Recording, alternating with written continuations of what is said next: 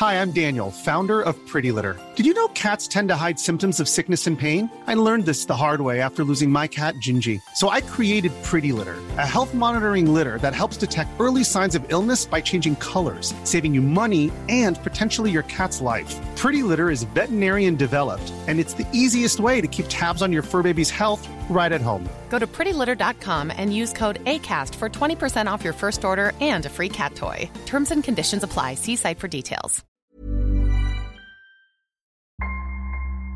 Vous écoutez Crime Story, Jean-Pierre Trébert, l'homme des bois, deuxième et dernier épisode.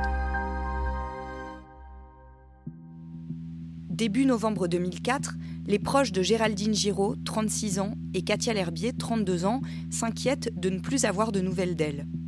Géraldine Giraud est la fille du comédien Roland Giraud et elle a rencontré Katia L'Herbier quelques semaines plus tôt grâce à sa tante.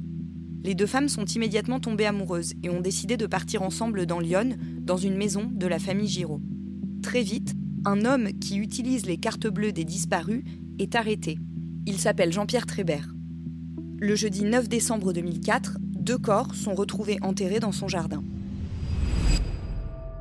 Quatre jours plus tard, le lundi 13 décembre 2004, les deux autopsies pratiquées sur les corps confirment les intuitions des enquêteurs. Ce sont bien ceux de Katia L'Herbier et Géraldine Giraud. Le lundi soir, Roland Giraud, le père de Géraldine, monte malgré tout sur scène, comme il le racontera des années plus tard sur le divan de Marc-Olivier Fogiel sur France 3. C'est la journée de cauchemar de ma vie, vraiment. Parce que j'étais, euh, comme, elle avait disparu, j'étais dans son appartement. Ils me disent euh, Bon, monsieur Giraud, euh, je pense qu'on a retrouvé les corps en creusant de, votre fille et de son ami. Il n'y a, pas de doute. Hein. D'un ton comme ça, j'étais évidemment fou, je suis tombé par terre. Car dans ces cas-là, on ne le sait pas, mais on tombe par terre. Et je ne sais pas pourquoi je suis tombé par terre. C'est une horreur. Puis je suis allé au théâtre parce qu'on jouait. Et évidemment, toutes les radios l'avaient annoncé, toutes les télévisions aussi. Et je ne vous dis pas dans quel état mes camarades m'ont accueilli. J'étais. Je dit, on va jouer, on va jouer, on va jouer. Mais je ne sais pas comment j'ai joué, comme un zombie, quoi. Mais j'ai joué, j'ai joué. Ça a été terrible. Dans la petite ville de Villeneuve-sur-Yonne, c'est l'effroi. Le département a déjà connu le tueur en série Émile Louis, surnommé le boucher de Lyon. Michel Fourniret a commis quelques-uns de ces crimes atroces dans la région aussi. Et le tristement célèbre docteur Petiot, qui a tué au moins 27 personnes, était originaire de Villeneuve-sur-Yonne. À l'Apostole, on n'imaginait pas que ce genre de drame pouvait se produire aussi ici. Retranchée chez elle en Seine-et-Marne, l'épouse de Jean-Pierre Trébert est elle aussi bouleversée. C'est atroce, je suis catastrophée, dit-elle aux journalistes qui viennent l'interroger. Dès le départ, les légistes écartent la thèse d'une mort par balle ou par arme blanche. Aucune trace de violence n'est en effet relevée sur les victimes qui n'ont pas non plus subi de sévices sexuels. La piste la plus vraisemblable est celle d'un empoisonnement. On attend désormais les résultats toxicologiques. L'enquête n'est donc pas terminée. Il reste encore à définir les circonstances exactes de la mort des deux jeunes femmes, mais aussi à comprendre pourquoi elles ont été tuées. Ont-elles été séquestrées d'abord? Et surtout, Jean-Pierre Trébert a-t-il agi seul? Damien Delseny, le samedi 1er janvier 2005, on apprend que Katia L'Herbier et Géraldine Giraud ont bien été empoisonnées. Oui, parce que les analyses toxicologiques, elles vont révéler que et Katia et Géraldine ont inhalé un gaz toxique. On en trouve dans leur voie respiratoire et on trouve des traces de chloroforme qui sont en fait issues de la décomposition de la chloropicrine. Alors c'est un produit extrêmement toxique qui sert notamment à empoisonner des nuisibles comme des renards par exemple. Et on sait qu'une simple bouteille débouchée dans une pièce peut tuer. Euh, d'ailleurs le procureur dira lors de sa conférence de presse Il suffit dans une pièce d'un volume normal d'ouvrir un flacon, un quart d'heure plus tard tout le monde est mort. Alors c'est un gaz incolore sous forme liquide et qui est d'ailleurs, de par sa dangerosité, interdit à la vente depuis 1989.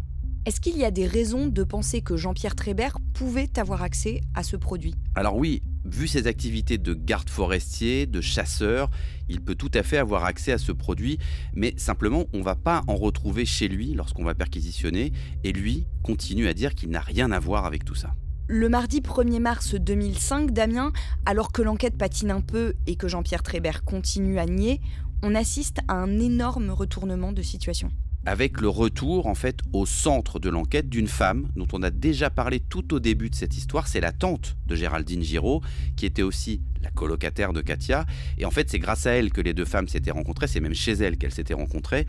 Et c'est dans cette maison, donc rue Beaurepaire euh, à Sens, qu'on va retrouver dans le sous-sol, dans la cave, traces de chloropicrine. Marie-Christine Van Kempen est la sœur de la femme de Roland Giraud la tante maternelle donc de Géraldine. Elle est grande, assez robuste, a le regard bleu clair, presque transparent, et les cheveux roux flamboyants. Elle est chanteuse lyrique, soprano plus précisément. Au printemps 2004, Katia L'Herbier avait voulu s'améliorer en chant, et c'est auprès de Marie-Christine qu'elle avait décidé de prendre des cours. L'entente entre les deux femmes était telle que Marie-Christine Van Kempen, qui cherchait une colocataire, avait fini par proposer à Katia de s'installer chez elle. Marie-Christine vit chichement, de concerts donnés essentiellement en Allemagne. Et souvent, c'est Roland Giraud qui doit payer son loyer. L'arrivée de Katia l'a donc beaucoup soulagée. Quand la police fouille la maison de la rue Beaurepaire à Sens, c'est dans le but de trouver des indices dans les affaires de Katia justement. Et c'est toujours dans ce but qu'ils saisissent des chiffons à la cave et qu'ils les envoient pour être expertisés. Quand la présence du produit toxique est révélée, les enquêteurs eux-mêmes ont du mal à y croire.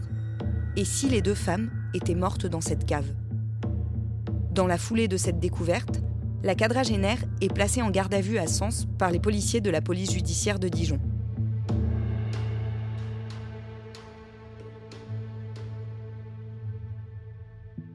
Damien, comment réagissent Roland Giraud et sa femme à l'annonce de cette nouvelle?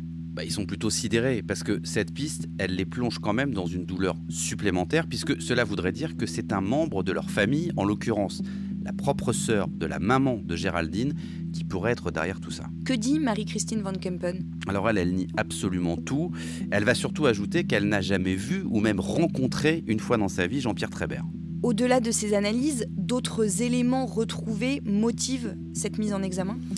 En réalité, les enquêteurs et le, les juges d'instruction, ce qu'ils cherchent à comprendre, c'est le mobile de ce double meurtre. Alors certes, ils ont sous la main Jean-Pierre Trébert qui utilise des cartes bleues, mais ça leur paraît un peu léger, quoi. Tuer deux jeunes femmes juste pour euh, leur piquer la carte bleue et faire des achats de quelques centaines d'euros, ça leur paraît pas tenir. Donc ils essaient de gratter un petit peu autour et, et ils trouvent la relation en fait sentimentale qu'il y a eu entre Katia et Marie-Christine Van Kempen.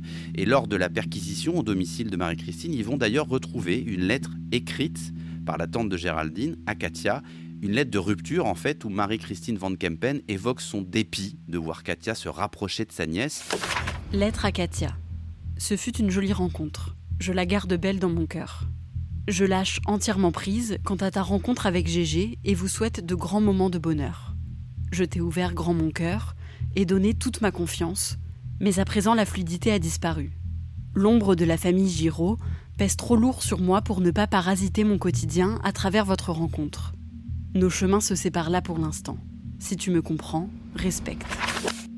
Donc là, on arrive sur la jalousie, le dépit amoureux, qui sont des mobiles qu'on retrouve assez souvent dans les meurtres. Et puis, il semblerait aussi quand même que Marie-Christine euh, Van Kempen, elle est un peu menti sur son alibi. Alors, elle dit qu'elle était chez sa mère dans la nuit du 31 octobre au 1er novembre, qui semble être la nuit euh, décisive et fatale où, Katia et Géraldine ont été tuées. Et en fait, on s'aperçoit que cet alibi, il tient pas. Donc, c'est un mensonge, ou en tout cas une inexactitude, qui vient aussi peser un peu contre elle. La police judiciaire de Dijon pense enfin détenir la clé de l'énigme. Marie-Christine Van Kempen, la tante de Géraldine déjà placée en garde à vue en mars 2005, est à nouveau interpellée et placée en garde à vue pour complicité d'assassinat le jeudi 24 novembre 2005 au matin. Au même moment qu'elle, une autre femme est aussi interpellée. Il s'agit de Patricia Darbo, une amie de Jean-Pierre Trébert. Elle a utilisé les cartes bleues des victimes et est soupçonnée de recel d'escroquerie. Les deux femmes sont écrouées dans la foulée. Présentées hier au juge d'instruction de Sens, Marie-Christine Van Kempen et Patricia Darbo ont été incarcérées en fin d'après-midi. La tante de Géraldine Giraud est mise en examen pour complicité d'assassinat. L'ami du principal suspect, Jean-Pierre Trébert, pour recel d'escroquerie les policiers pensent que Patricia Darbo, par l'intermédiaire de son ami Jean-Pierre Trébert, a utilisé les cartes bancaires des deux victimes pour acheter des layettes et des produits pour son enfant en bas âge, mais aussi pour manger au restaurant. Les charges qui pèsent sur Marie-Christine Van Kempen sont plus lourdes, puisqu'elle est soupçonnée d'avoir participé, au moins indirectement, à la séquestration et aux deux meurtres de sa nièce et de Katia. Marie-Christine Van Kempen et Patricia Darbo affirment pourtant ne pas se connaître. Mais les enquêteurs, après une vérification dans un bar de Fontainebleau, pensent qu'elles mentent. Quelqu'un aurait confirmé que les trois suspects se seraient rencontrés dans ce café où Patricia Darbo avait ses habitudes ce qui permet désormais de faire apparaître en pointillé un mobile. Marie-Christine Van Kempen aurait très mal vécu la liaison entre son ancienne petite amie Katia et Géraldine Giraud. Selon les enquêteurs, Marie-Christine Van Kempen aurait pu demander à Jean-Pierre Trébert, par le biais de Patricia Darbo, de faire peur à sa nièce. Les choses ensuite ne se seraient peut-être pas déroulées comme prévu. Damien, finalement, les deux femmes bénéficient d'un non-lieu. Oui, euh, trois ans plus tard, en octobre 2008. Alors, pourquoi un non-lieu? Parce que, en réalité, les éléments à charge et contre Marie-Christine et contre Patricia Darbo sont pas suffisants.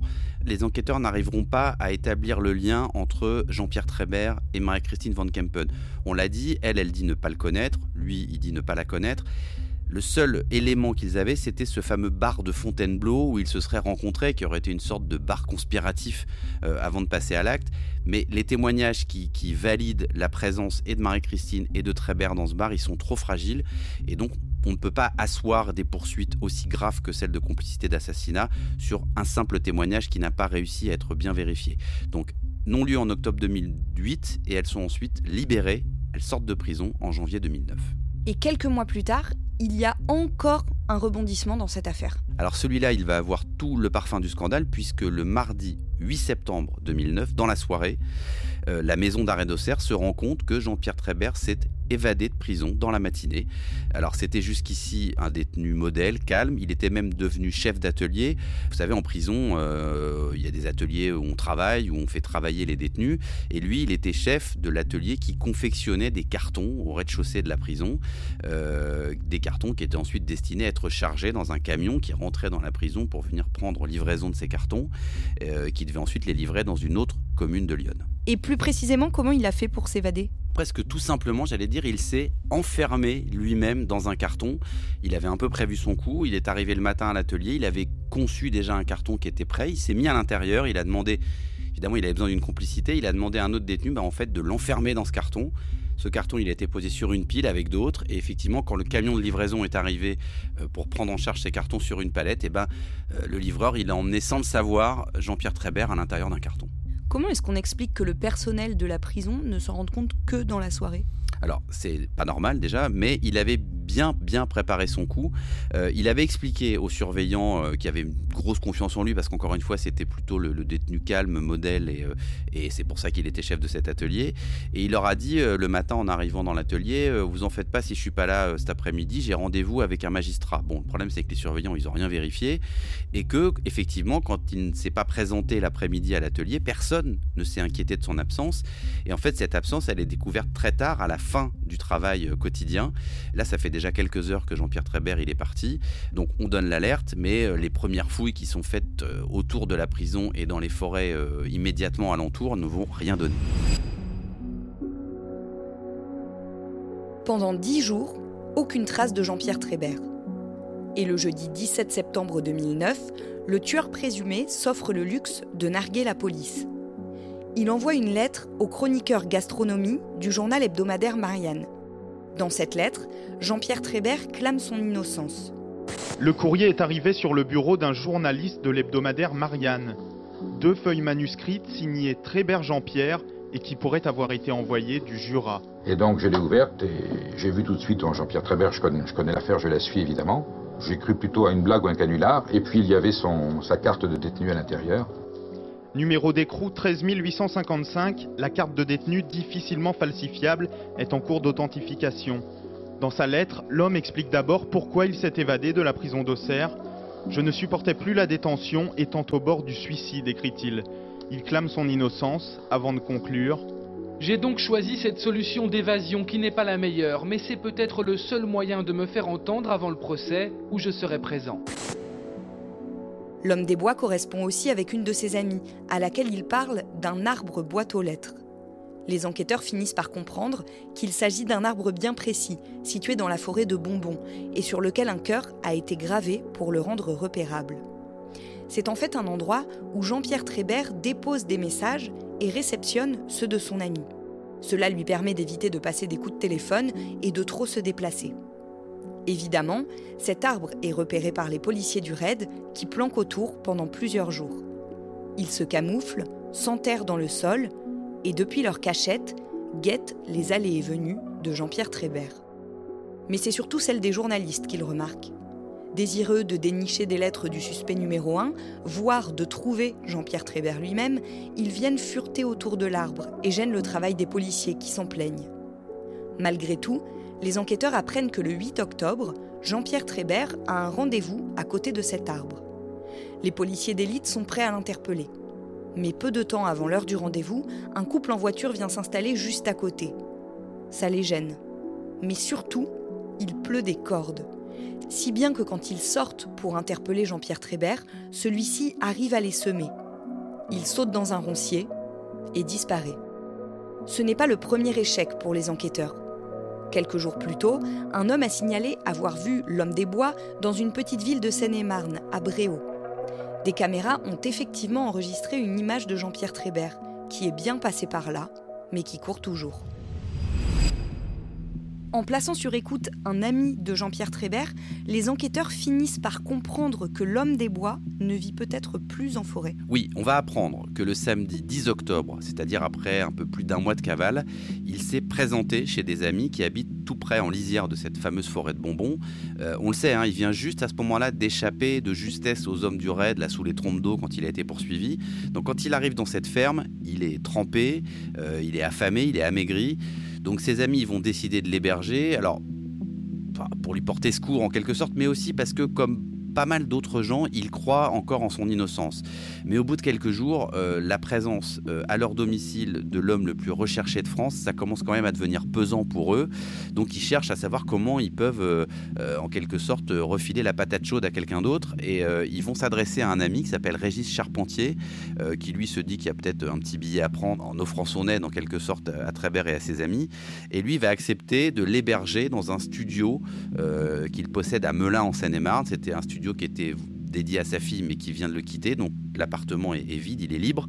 Euh, et c'est là, dans ce studio, de ce petit studio de Melun, que les policiers du RAID vont venir cueillir Trébert le 20 novembre 2009 à 16h25. L'homme le plus recherché de France, Jean-Pierre Trébert, a donc été arrêté cet après-midi en Seine-et-Marne. Il était en cavale depuis son évasion de la prison d'Auxerre. C'est une traque de 74 jours qui prend fin. Le double assassin présumé devrait être déféré au palais de justice d'Auxerre puis être réincarcéré. Les quatre amis qui l'ont aidé seront jugés et condamnés des années plus tard pour complicité. De retour en prison, en novembre 2009, Jean-Pierre Trébert continue à clamer son innocence dans les meurtres de Katia L'Herbier et Géraldine Giraud. Il affirme toujours que les deux femmes lui ont bien donné leur carte bancaire et qu'il ne sait pas ce qui s'est passé ensuite. C'est dans la prison de l'Essonne Fleury-Mérogis cette fois-ci qu'il attend son procès. Le samedi 20 février 2010, deux mois jour pour jour avant l'ouverture du procès, Jean-Pierre Trébert se suicide dans sa cellule au petit matin, emportant avec lui ses secrets l'action judiciaire s'éteint et met un terme à l'une des affaires criminelles les plus médiatisées des années 2000.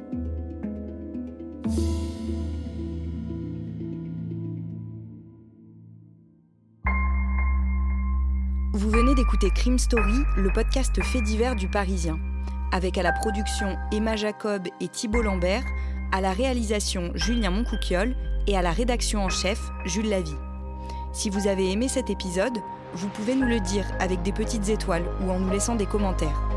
Vous pouvez également vous rendre sur notre site si vous voulez connaître les références qui nous ont permis d'écrire cet épisode.